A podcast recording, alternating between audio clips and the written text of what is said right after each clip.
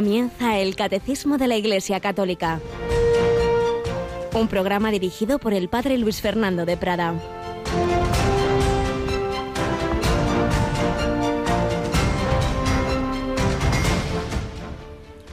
¿Quién es mi madre y quiénes son mis hermanos?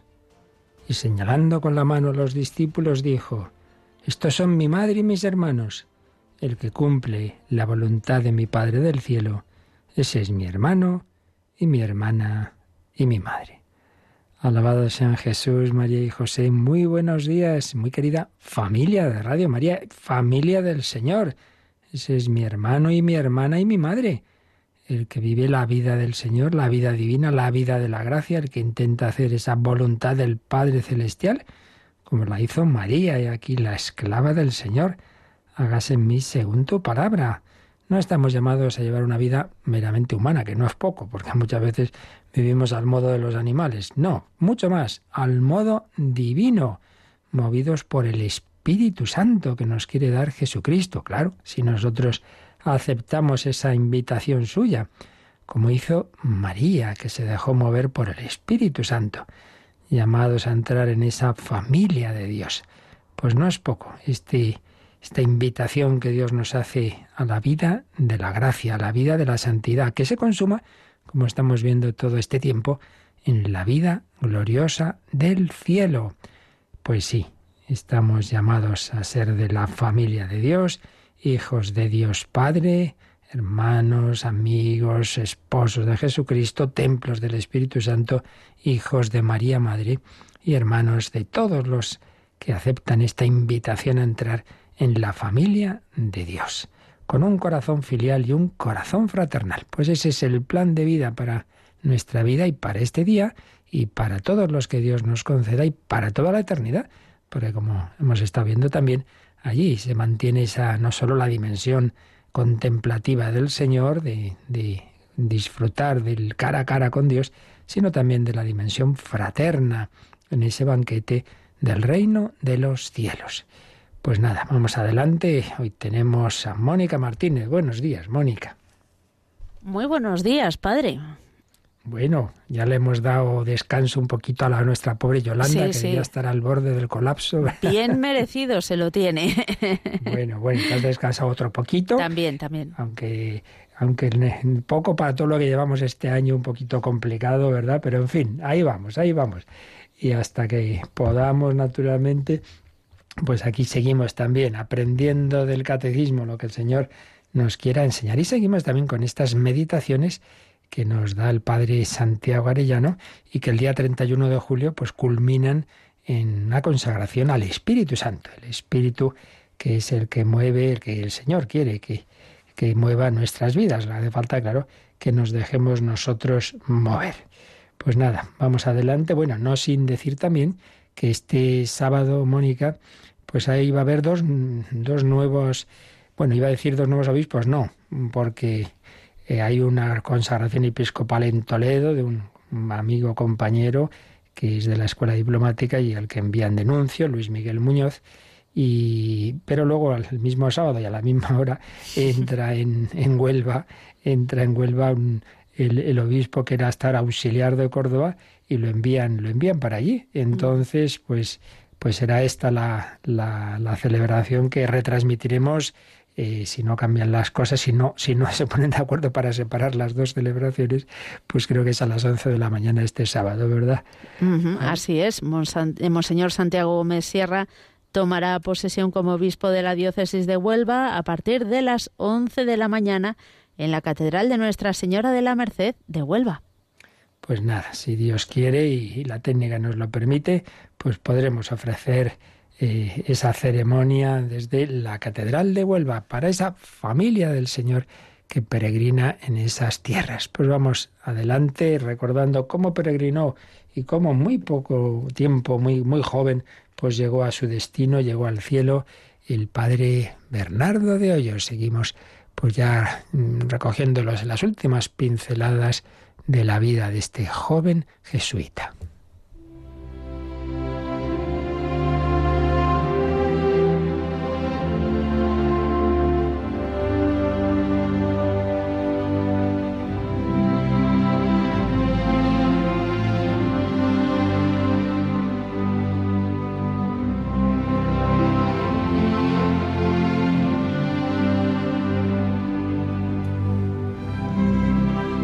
Padre Bernardo de Hoyos. Nos relata su vida el padre Máximo Pérez y nos habíamos quedado cuando ya había sido ordenado sacerdote, había celebrado, claro, pues ya sus primeras misas, pero todavía estaba acabando los estudios teológicos, los termina ya y al terminarlos, en lo que se llamaba entonces el Colegio de San Ambrosio, que hoy pues es donde está el, gran santuario de la Gran Promesa y el centro de espiritualidad del corazón de Jesús de Valladolid, al acabar esos estudios, pues se iba a otro lugar, también en Valladolid, al Colegio de San Ignacio, para hacer lo que llaman los jesuitas la tercera aprobación, que es un, un último año, pues dedicado especialmente a la vida espiritual, después de todos esos años de estudio, pues siempre está ese peligro de haberse centrado tanto en el estudio que uno se haya enfriado un poco en su corazón, en la relación con el Señor y se vuelve a hacer como si fuera un noviciado otra vez, no de dos años sino de uno. Y bueno, pues para profundizar de nuevo en, lo realmente importante de la vocación, que es el amor a Jesucristo. Pues bien, así nos cuenta el padre Máximo Pérez con sus cartapacios y sus pequeñas pertenencias, Bernardo franqueó a primeros de septiembre de 1735 la puerta del Colegio de San Ignacio. Iba a dedicar un año entero a realizar la tercera probación, que es algo así como un segundo noviciado, donde los jesuitas, terminados sus estudios, entran en el horno de la devoción y del afecto para recalentarse y ponerse a temperatura suficiente para incendiar el mundo en el amor de Cristo. Escola Afectus, Escuela del Afecto es llamado este último toque que se da a la formación de los jesuitas, que es como el barniz final que limpia, fija y da esplendor a toda la obra que se ha ido construyendo durante esos largos años de la formación. Bernardo saludó al rector de la casa, el padre Manuel de Prado, que había sido su padrino de primera misa. También se presentó al padre Diego Tobar, que sería el instructor que acompañaría sus pasos durante aquel último año de formación. Y comenzó la andadura de aquel curso. En la tercera aprobación se vuelve a hacer el mes de ejercicios. Recordemos que lo hacía, lo había hecho y así sigue haciéndose en el noviciado, un muy jovencito, un primer mes de ejercicios. Bueno, pues al acabar estos años de formación se vuelve a hacer el mes de ejercicios. Pero en la provincia de Castilla, de la Compañía de Jesús, en aquella época tenían una costumbre, que es una forma de hacer el mes de ejercicios, que es no hacerlo todo seguido, sino en tres etapas. Lo repartían a lo largo del curso. Diez días al empezar ese año de tercera probación. Otros diez días durante la Semana Santa. Y los Mm, diez días restantes eran el colofón de ese año especial de la tercera probación.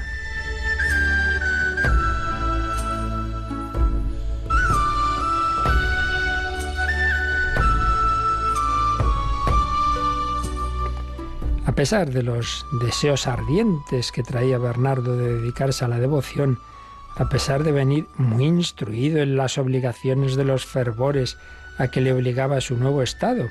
Y a pesar de hallarse en la escuela del afecto, Bernardo comenzó sus ejercicios con una falta de afecto desalentadora. Estaba otra vez en sequedad, en esas alternativas que Dios le iba dando de grandes emociones, de grandes luces y luego, pues, desierto. El Señor nos va llevando así entre tormentas y bonanzas, consolaciones y desolaciones. Él lo cuenta con un poquito de humor todos los afectos que regularmente hacía en tiempo de oración eran gordos como puños, o como decía nuestro San Francisco de Sales, como afectos de cavador, que si bien poco sabroso eran sustanciales y con su solidez, no dejaban de causar algún efecto en el alma. Sequedad, oscuridad y trabajo es el resumen que hará en su biografía de sobre Bernardo el padre Loyola. Pues sí, ejercicios en sequedad, en desolación, Cuando nosotros estemos así no pensemos, ay, es que he perdido la fe, es que Dios ya me ha abandonado. No, no, no. El Señor sabe que a veces tenemos que pasar ahí, que hay que madurar nuestra fe en esos momentos de oscuridad. Pues él se lo estaría contando, claro, al director, al, instructor del año de tercera aprobación, el padre Tobar, el cual se encontró en ese joven, en ese corazón, una auténtica maravilla. De hecho, cuando años después, en el inicio del proceso sobre Bernardo y de relatar cómo había sido esa alma, lo que pudo decir, al margen de secretos, pues fue fueron palabras como estas. Al padre Bernardo Francisco de Hoyos solo le traté dos meses y medio, que fueron los últimos de su vida. En este tiempo el deseo de no errar en la dirección del Espíritu me hizo observar con cuidado todas sus acciones, y en ellas hallé siempre mucho que admirar y de que alabar al Señor. Lo primero que noté en él fue una admirable docilidad y rendimiento de juicio, no solo a los superiores, sino aún a sus iguales e inferiores siempre que la razón y la observancia regular lo permitían. Parece que no tenía propia voluntad, según lo pronto que se hallaba siempre para hacer la voluntad ajena. Que anda que no nos cuesta a todos esto de, de hacer caso a los demás antes que a uno mismo. Noté también en este padre un ardiente deseo de toda mortificación interior y exterior, pero lo que más me admiraba era el cuidado con que ocultaba, muy a lo natural, cuanto bueno hacía de suerte que quien no tratase íntimamente su alma creería que no tenía pasiones, pero no que las vencía. Así, aun los que vivieron algunos años en su compañía, nunca llegaron ni aun a sospechar que el padre Bernardo fuese hombre de gran virtud. Por más que le observé en las muchas ocasiones que, que por mi oficio le hablaba y veía, jamás noté en él falta alguna de regla, con ser muchas de ellas de tan delicada y eminente perfección. Las reglas de los jesuitas que tenían pues muchas y dice, ni una sola vez le vi que algo no lo hiciera como está mandado. Sobre este sólido cimiento de virtudes no he extrañado el que cargase Dios el peso grande de favores que hizo a esta alma. Parte de ellos se han sabido después de su muerte, y parte se los oí yo dándome cuenta de conciencia. Al dármela, reparé, siempre, como don especial de Dios, la suma claridad con que explicaba los puntos más oscuros de la teología mística, es decir, esas experiencias extraordinarias que tenía, las sabía explicar muy bien, y eso no es tan fácil, porque suelen ser pues, pues luces muy especiales que a uno le superan y que uno no sabe ni cómo expresarlas. Pues sí, entre oscuridades y luces especiales, Dios iba guiando a esta alma que era tan humilde, tan obediente, tan esconder lo que, lo que realmente hacía de bueno y parecía como uno más, como había pasado un poco con San Juan Bermas o pasaría siglos después con Teresita del Niño Jesús, que cuando iba a morir decía alguna monja, ¿y qué vamos a decir de esta hermana si no ha hecho nada especial? Mira tú, Dios realmente la estaba santificando por dentro en una vida externamente ordinaria, sin nada especial. Bueno, pues Dios a cada uno nos lleva por un camino, pero a todos nos quiere hacer santos, que no nos quedemos ahí en la mediocridad. Se lo pedimos al Señor, que toda nuestra vida pues realmente sea para su gloria, que no busquemos nuestro interés, que busquemos solo agradarle a Él, el mayor agrado de Jesucristo, que hoy también tu vida y la mía sean para su gloria.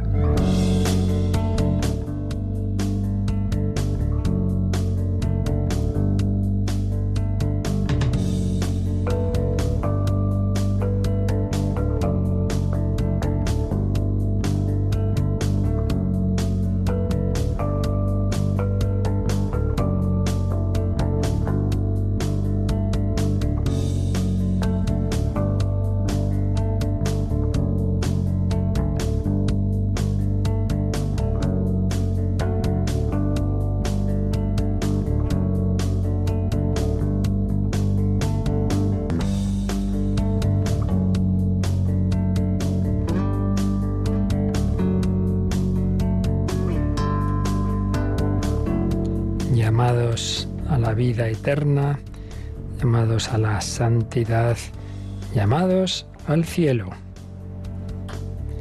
Bueno, pues estamos terminando el resumen de este artículo 12, creo en la vida eterna, que junto al 11, creo en la resurrección de la carne, pues nos han llevado meses de explicar estas verdades del más allá.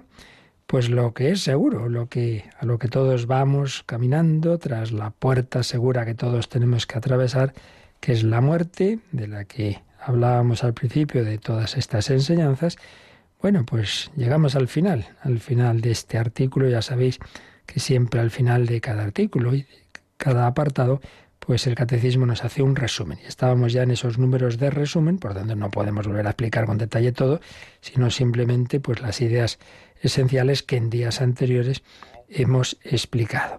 El resumen pues empieza en el 1051, nos habla de ese momento en que morimos, cada uno de nosotros, ese encuentro del alma con el Señor, que se llama juicio particular, y luego, pues según la respuesta que el alma haya dado a la llamada de Dios, pues si termina su vida en esa plenitud de entrega al Señor, de amistad íntima con Él, ha llegado a ese, a ese culmen de la santidad, eso se convierte en el cara a cara del cielo.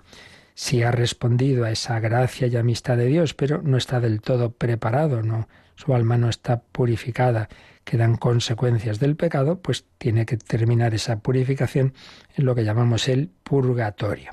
Y si uno rechaza hasta el final, incluso en ese último momento del paso a la eternidad, esa invitación a la amistad con Dios, se autoexcluye de ese banquete y eso es lo que llamamos infierno.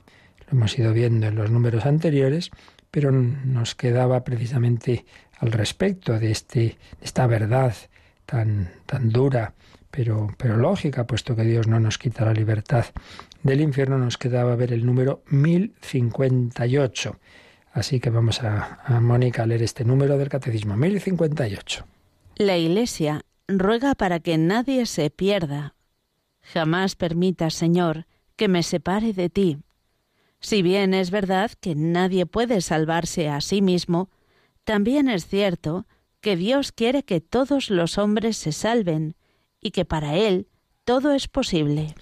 Bueno, pues en este número es como una aplicación espiritual de cuál debe ser la actitud pues ante estas verdades y concretamente ante esta última, de esa posibilidad tremenda de la separación eterna de Dios que llamamos infierno.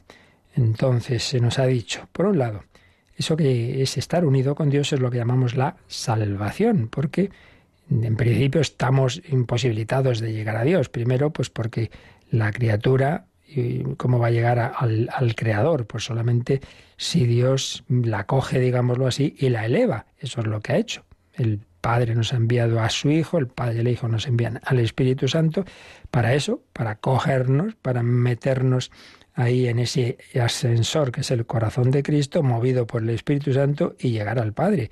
Esa es la salvación. Dios me salva de mi limitación, Dios me salva de mi pecado, porque ese es el segundo foso. El primero es de criatura a creador, pero el segundo y peor es que por el pecado original y luego los pecados de cada uno de nosotros, pues nos hemos separado de Dios y yo no puedo superar ese abismo que yo mismo he establecido, pero también ha sido superado por la redención.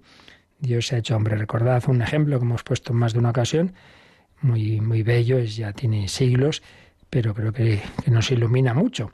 Unos pajaritos pequeñitos se cayeron de una rama del árbol, se rompieron las alas, ellos veían volar a las grandes águilas, a las grandes aves, como subían a un monte elevado y les daba envidia y si pudiéramos, pero somos pequeñitos y encima tenemos las alas rotas. Pero baja una de esas águilas y les invita a subirse encima de, de ella. Y entonces ahí, subidas en el águila, Teresita habla de Cristo como del águila, subidas en el águila, van caminando, van dejándose llevar, dejándose llevar hacia ese monte. Pero uno de esos pajaritos un momento dado dice, ¿qué es esto, hombre? Si yo ya puedo volar, yo no necesito que nadie me lleve, qué, tontería. Y salta, y claro, pues se cae. Y, no llega, sino todo lo contrario, pues se destroza en esa caída. Pues bien, es un símbolo. Nosotros no podemos llegar a ese monte que es el cielo, que es Dios, no podemos, porque somos pagaritos pequeñitos, porque somos criaturas y porque estamos rotos, heridos por los pecados. No podemos. Pero el Hijo de Dios se ha hecho hombre para llevarnos. Yo soy el camino y la verdad y la vida. Cristo es el pontífice, el que hace el puente de la tierra al cielo. Cristo es el redentor. Yo no me puedo autosalvar, pero Cristo ha venido a salvarnos. Cristo es el redentor. Y Dios quiere que todos los hombres se salven. Este número 1058 cita esa frase de San Pablo en 1 Timoteo 2.4. Eso es lo que quiere Dios, que todos los hombres se salven, que todos se dejen subir a, ese, a esa águila que es su propio Hijo. Eso es lo que quiere Dios, pero siempre en ese diálogo de amor. Lo hemos expresado en estos meses de muchas formas. Eh, es un matrimonio al que Dios nos invita. Un matrimonio pues te tiene que ser libre por ambas partes. No, no basta que Dios quiera, falta que tú quieras. Una amistad por lo mismo. No te puedo obligar, sé mi amigo. La invitación a un banquete. Si uno no quiere ir, también está esa parábola en el Evangelio, pues, pues Dios insiste, pero, pero al final tienes tú que responder. El Señor quiere llevarnos, pero hace falta que tú también quieras. Entonces, yo no puedo salvarme a mí mismo. Dios quiere salvarme, pero hace falta que yo me deje salvar. Está uno, también hemos puesto este ejemplo en el, en el mar y se, va a ahogar, pero pasa una, una, barca, sube, sube. No, no, no, no, no. Bueno, pues es Él el que rechaza esa salvación. Dios quiere que todos los hombres se salven. Uy, si esto es muy difícil. No, difícil no es imposible, pero todo es posible para Dios. También se nos recuerda esta frase de Jesús en Mateo 19, 26, también la dijo el arcángel Gabriel a María, nada es imposible para Dios. Entonces, ¿qué tenemos que hacer? Pues pedir para nosotros, claro, para cada uno de nosotros y para todos, especialmente los que andan por malos, malos caminos. Pedir esa gracia, por un lado, el que está en mal camino, su conversión, que descubra el amor del Señor, que, que, que camine con Cristo. Eso por un lado. Y luego, pues los que ya creemos en Él y estamos en Él, bueno, que nadie se, se crea muy seguro, que Pedro se creía muy seguro y menuda la, organizó. Aunque todos te nieguen, yo no. No, no te apoyes en tus fuerzas, por favor, que ese es el peligro grandísimo, la soberbia, la autosuficiencia. Por eso mmm, tenemos que rezar y tenemos esa oración tan bella del alma de Cristo donde nos decimos, no permitas que me separe de ti.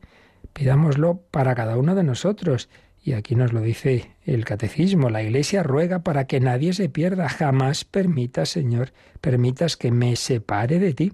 En la oración que dice el sacerdote en privado, en secreto, decimos antes de la comunión, una de las que viene es precisamente esa, ¿no? Se le aparece eso, que se le pide al Señor que no, no, que no me separe nunca de ti, no permitas que me separe de ti.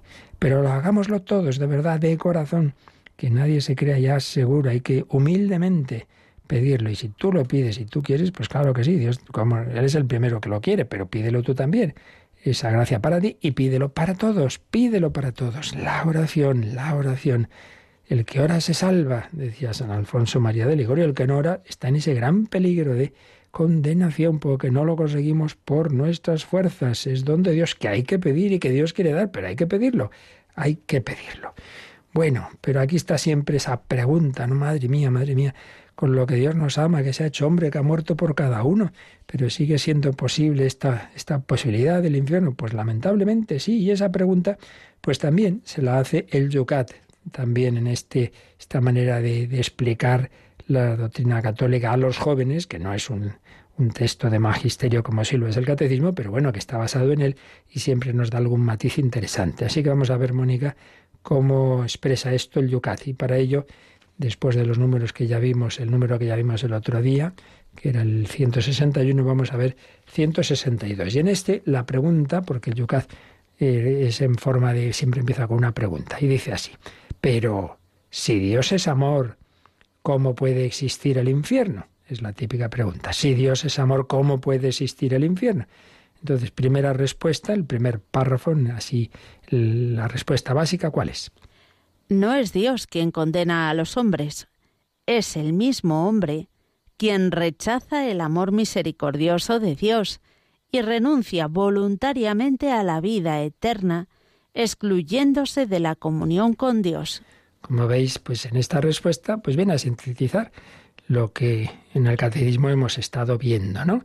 que no es Dios propiamente quien condena. Eh, también otro ejemplo, hemos puesto muchísimos en todos estos días, el del médico que le da unos consejos al enfermo y al cabo del tiempo vuelve, no ha hecho caso de los consejos, le la esculta y dice, está usted muy mal. No es el médico el que condena al enfermo a morirse, no, no, el médico constata que está muy mal por su por, por cómo ha actuado. Usted se muere. Ay, qué malo es usted, doctor, qué malo. Oiga, mire, pues si, esto es la culpa suya, no mía. Usted, usted no me ha hecho caso. No es Dios quien condena a los hombres, es el mismo hombre quien rechaza, quien rechaza el amor misericordioso de Dios y renuncia voluntariamente a la vida. Me muero porque no he hecho caso al médico. Cristo es la vida. Renuncia voluntariamente a la vida, la vida eterna, excluyéndose de la comunión con Dios. Ya vimos que el Catecismo Mayor expresa lo que es el infierno con, esta, esta palabra, ¿no? Autoexclusión, autoexclusión de la comunión con Dios. Y luego el Yucat sigue desarrollando esta respuesta en el siguiente párrafo, Mónica. Dios desea la comunión incluso con el último de los pecadores. Quiere que todos se conviertan y se salven. Pero Dios ha hecho al hombre libre y respeta sus decisiones. Ni siquiera Dios puede obligar a amar. Como amante es impotente ante alguien que elige el infierno en lugar del cielo.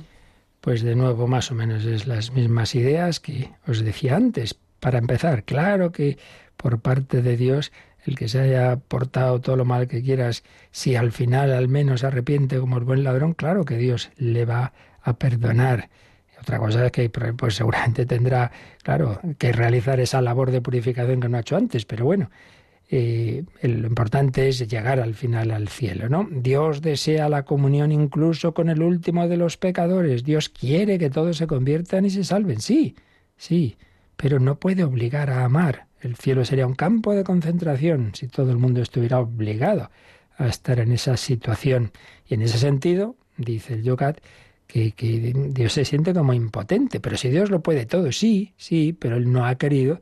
Claro, o sea, si ha creado seres libres, pues son libres. Entonces, en ese sentido, no va a forzar a aquel que elige el infierno, que elige estar sin Dios en lugar de estar con el Señor en su gracia, en su misericordia. Pues igual que aquí uno puede elegir vivir sin Dios, pues eso se consuma en la eternidad. Esperemos que no sea así. Vamos a pedirle a Jesús, Jesús, alegría de los hombres, como le cantaba Juan Sebastián Bach en, en un momento precioso de una de sus obras, pues lo, lo oímos y se lo pedimos, que sea siempre nuestra alegría y que yo no sea tan tonto de preferir las cosas mundanas que me separen de ti. No permitas, Jesús, que yo me separe de ti.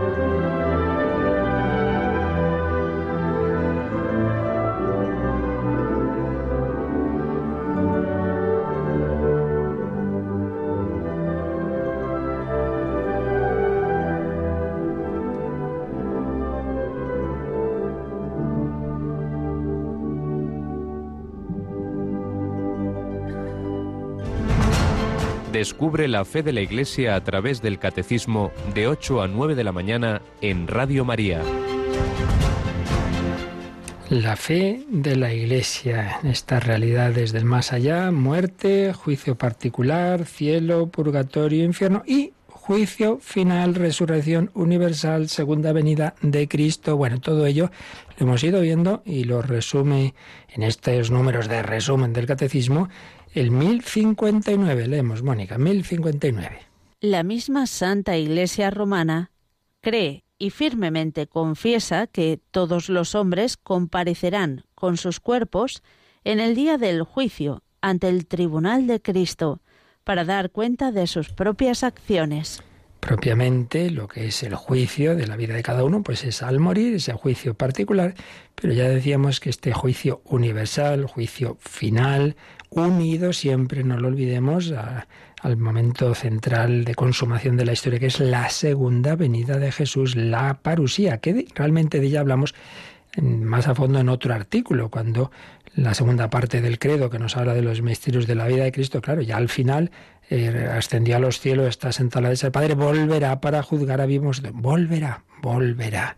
Esa segunda venida, esa parusía, esa última frase del, del Apocalipsis, ven Señor Jesús, que lamentablemente tenemos demasiado olvidado esta conciencia, este, esta esperanza de la segunda venida de Cristo. Pues bien, con esa victoria definitiva de Jesucristo y de ese mostrarse ante toda la humanidad la verdad. Sí, sí, era el Hijo de Dios, sí, era verdad, ese al que rechazamos, ese al que crucificamos, es el Hijo eterno del Padre, nuestro Salvador. Ese mostrar la verdad, pues también será mostrar la verdad de la historia. Y tantas mentiras y tantas injusticias y, y tanta gente buena que ha sido pisoteada, todo eso como que quedará a la luz, es lo que significa ese juicio universal. No es que ahora en ese momento va pasando todo el mundo, ¿verdad?, uno detrás de otro y no, no es eso.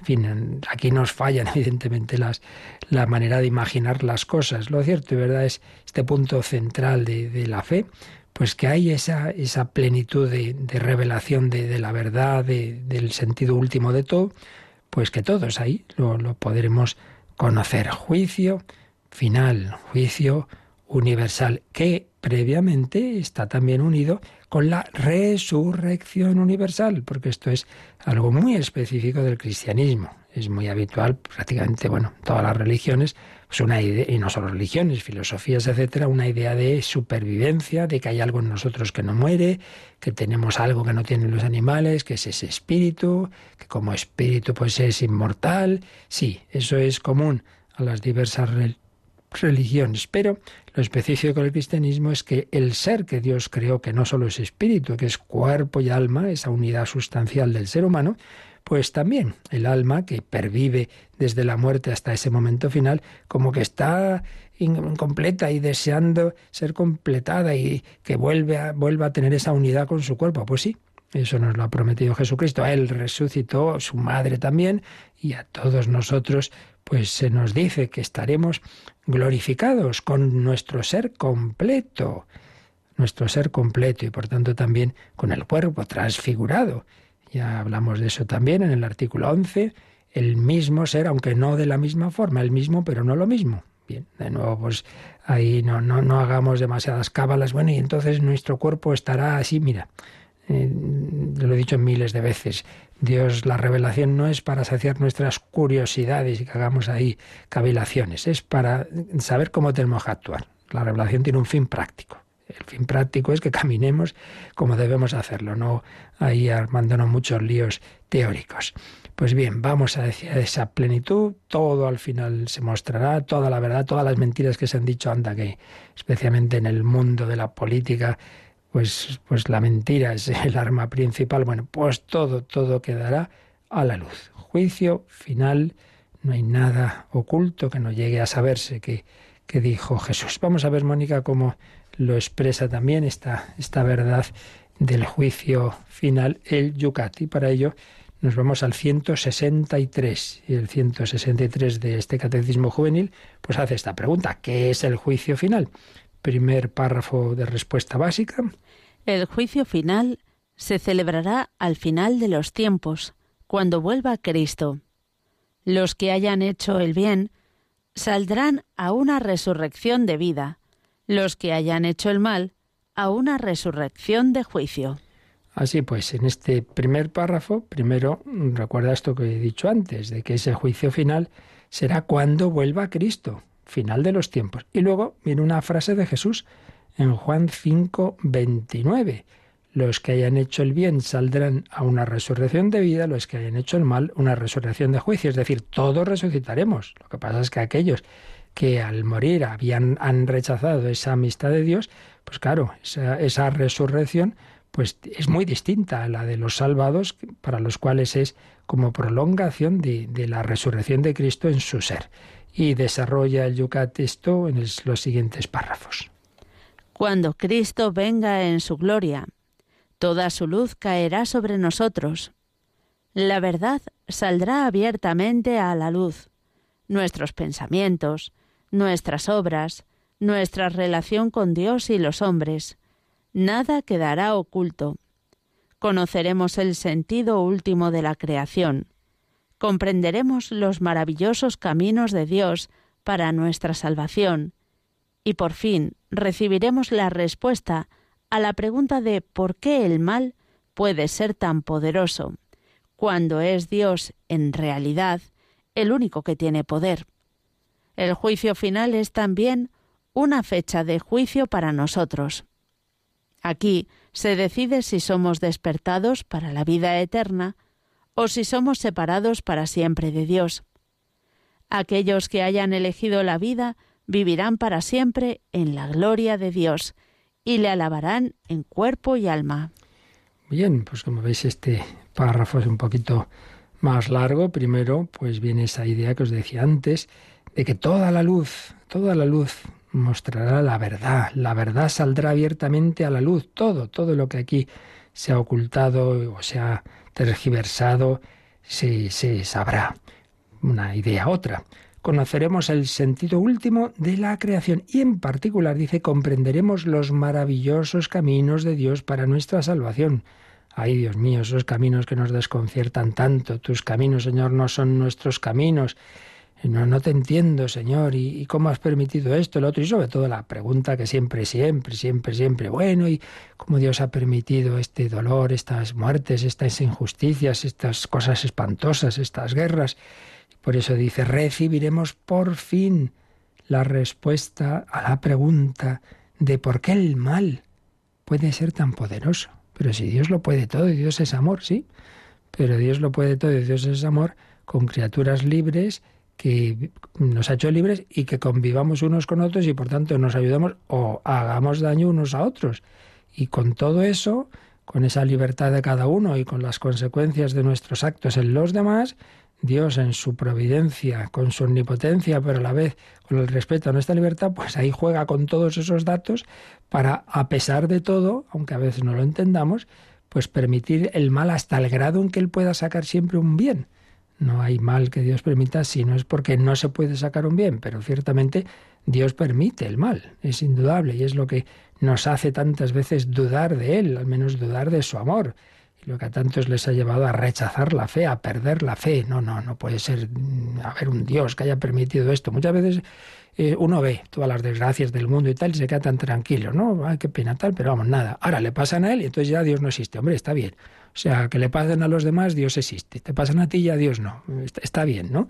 Ya se ve que bien razonamos, más bien que, egoístas somos. Hasta que no nos pasan a nosotros las cosas, nuestra fe no se tambalea. Pues ni, ni razonamiento lógico, ni, ni caridad con el prójimo. En fin, se comprende. Cuando nos tocan a nosotros las cosas es cuando nos tambaleamos, ¿no? Y se tambalean todas nuestras certezas. Así es. Bueno, pues ya entonces lo entenderemos. Ah, Señor, permitiste esto y aquello por tal cosa. Ahora entiendo esos caminos que me desconcertaron. Y bueno, pues ahí se consuma o se ve públicamente lo que ya digo, que realmente ya en el juicio particular ya, ya queda claro, ¿no? La situación de cada uno, que básicamente pues es eso, si uno ha aceptado esa invitación a la amistad con Dios, pues probablemente en muchos casos a través del purgatorio, pero en último término ya sería esa, esa vida eterna con Dios o el rechazo de la misma eh, que llamamos el infierno. Y lo único que desde la resurrección, pues esa situación vital de cada uno no solo es con su alma, sino en cuerpo y alma, en cuerpo y alma. El Yucat nos pone al margen algún texto, por ejemplo, en, en, esa columna, Mónica, al lado de este 163 viene un texto del Apocalipsis 21 muy bello, pues en ese libro final, la parte final del Apocalipsis, pues nos habla un poco de cómo será esa vida eterna. ¿Nos lo quieres leer? Apocalipsis 21, 4. Y enjugará toda lágrima de sus ojos, y ya no habrá muerte ni duelo, ni llanto ni dolor, porque lo primero ha desaparecido. Y dijo el que está sentado en el trono, Mira, hago nuevas todas las cosas. Y dijo, Escribe, estas palabras son fieles y verdaderas. Pues qué bello, pues que tengamos siempre esta, esta confianza, tanto dolor en este mundo, tantas lágrimas, bueno, pues en ese final enjugará toda lágrima de aquellos que quieran estar con Él, enjugará toda lágrima de sus ojos y ya, ya no habrá muerte, ni duelo, ni llanto, ni dolor. Todo lo de este primer mundo habrá desaparecido.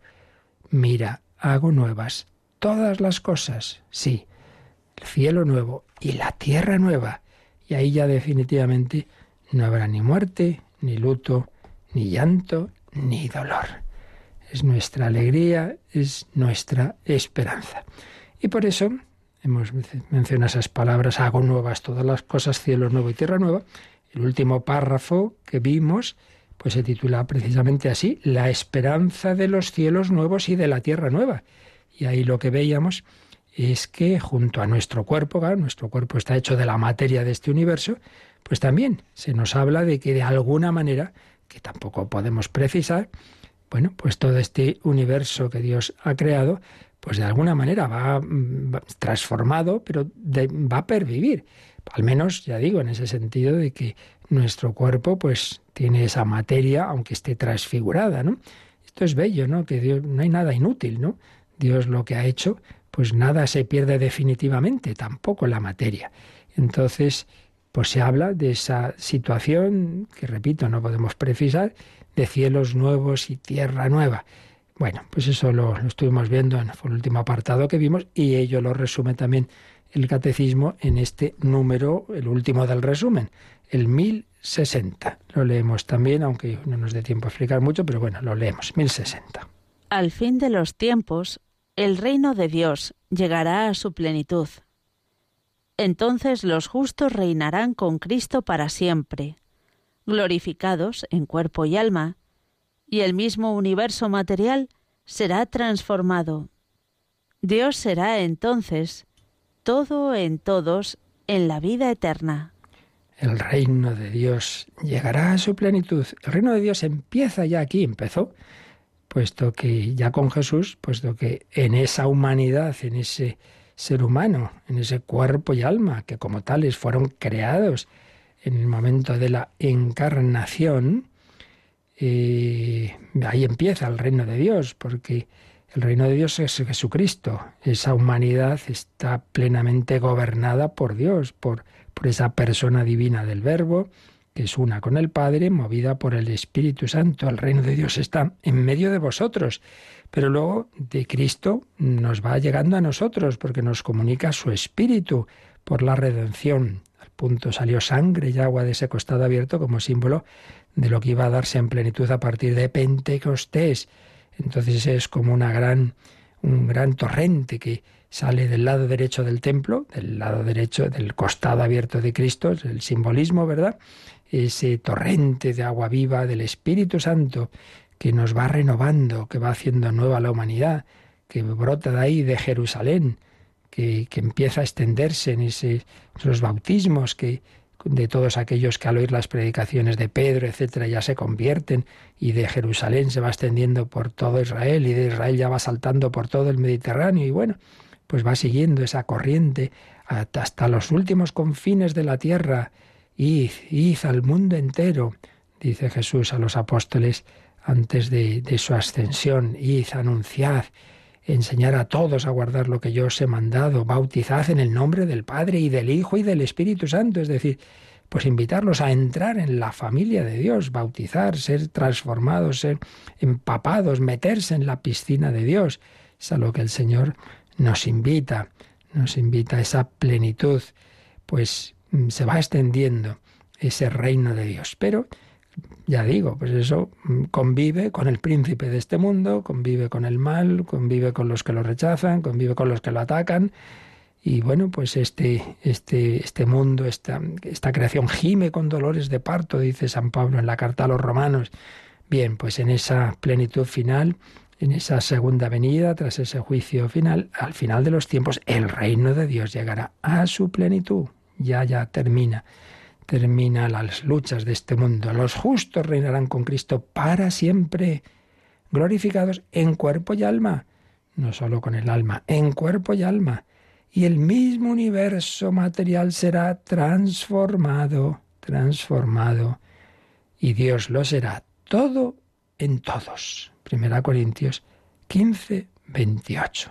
Todo en todos. Plenitud definitiva. A ver cómo lo expresa también el Yucat en el número 164. Se hace esta pregunta. ¿Cómo se acabará el mundo? ¿Qué responde?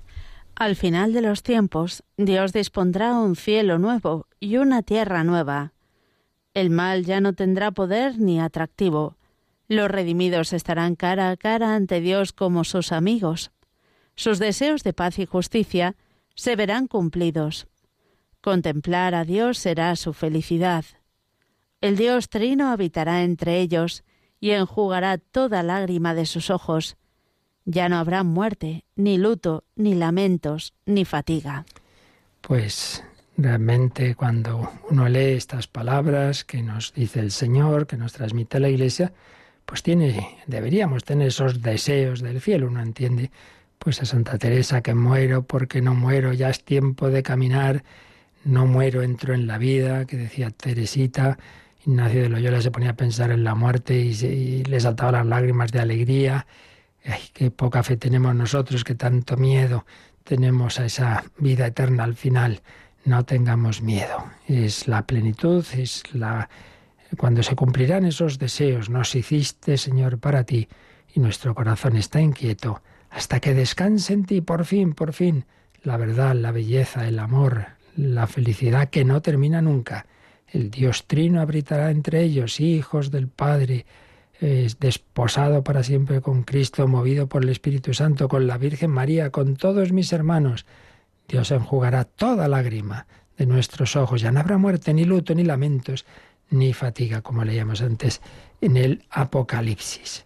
Bueno, pues con esta esperanza terminamos la lectura de estos números del resumen de este último artículo y de cómo lo dice el Yucat haremos una visión de conjunto ya mañana si, si Dios quiere y lo dejamos de momento aquí, nos quedamos meditándolo, pidiéndolo al Señor, pues eso, que, que vayamos en esta dirección, pidamos por aquellos que no van por este camino, pues que enderecen el rumbo, que vayan al encuentro del Señor, pidamos no separarnos nosotros, no permitas que me separe de ti, si lo hago, pues enseguida arrepentirme, pedir perdón para estar siempre con el Señor Jesús. Así lo pedimos y como siempre, pues ahora si tenéis alguna consulta nos recuerdan cómo podéis hacernoslas llegar.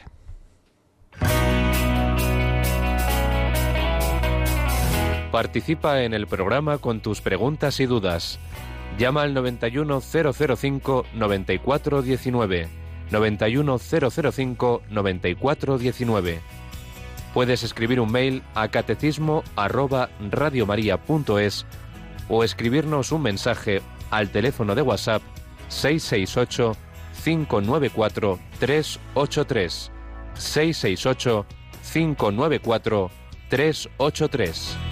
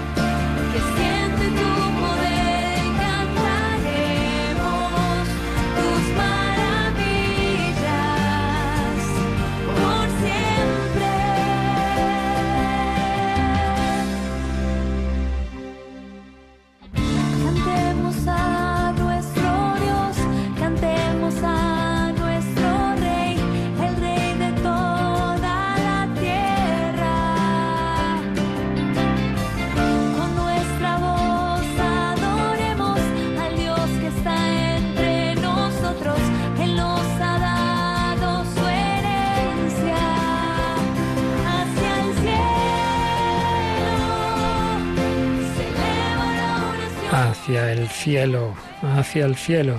Teníamos un par de mensajes. Uno, nos comentan que en determinada parroquia, pues el de diario el sacerdote pues lee el Evangelio y, no, y pasa las peticiones, no hace homilía. Pues no es obligatoria, en efecto, en el día a día, en la misa de diario, pues está bien decir unas palabras. Yo prácticamente siempre lo he hecho en mi vida, pero pues uno puede decir, no, pues simplemente meditemos esta, esta palabra. Entonces, bueno, existen un montón de, de textos, de libros, de internet, no digamos, de comentarios del, de las lecturas del día, así que no, no critiquemos. Si el sacerdote prefiere pues no hacerla, pues puede, puede hacerlo. Cuando está mandada siempre es los domingos y, y festivos. Y luego tenemos otro mensaje que dice, gracias, Radio María es una bendición en mi camino. Estoy pasando por un momento muy duro y me siento bendecida y agradecida porque me ha permitido acercarme más al Señor y solo espero no alejarme nunca más. Pido fervientemente no caer en la tibieza de nuevo y ni olvidarme de todo cuando todo pase. Gracias por estar, gracias por todo lo que hacéis para llevarnos con nuestra Madre y nuestro Padre del cielo. Pues gracias a ti por compartir este mensaje, esta situación que estás pasando. Momentos duros y tenemos en este caminar de todo, ya lo decíamos con el Padre Hoyos, tuvo momentos de inmensas dulzuras y alegrías, pero también de tremendas desolaciones. Dios sabe más. Nosotros no entendemos, pero nuestra alma tiene que pasar por todo. Ese crisol del dolor exterior e interior, pues es para purificarnos.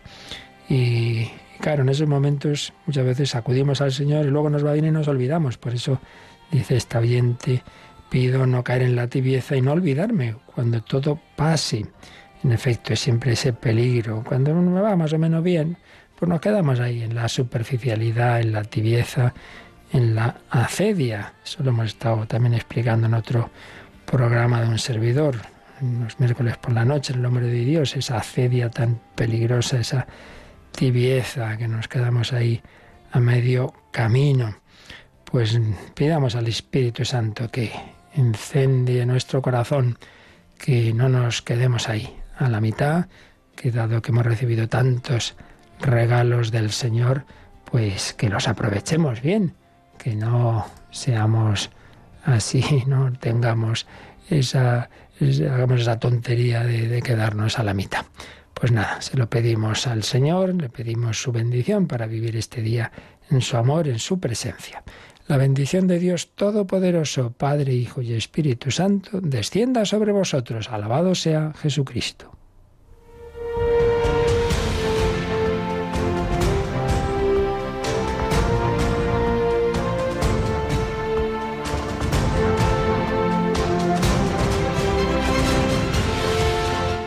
Han escuchado en Radio María el Catecismo de la Iglesia Católica un programa dirigido por el Padre Luis Fernando de Prada.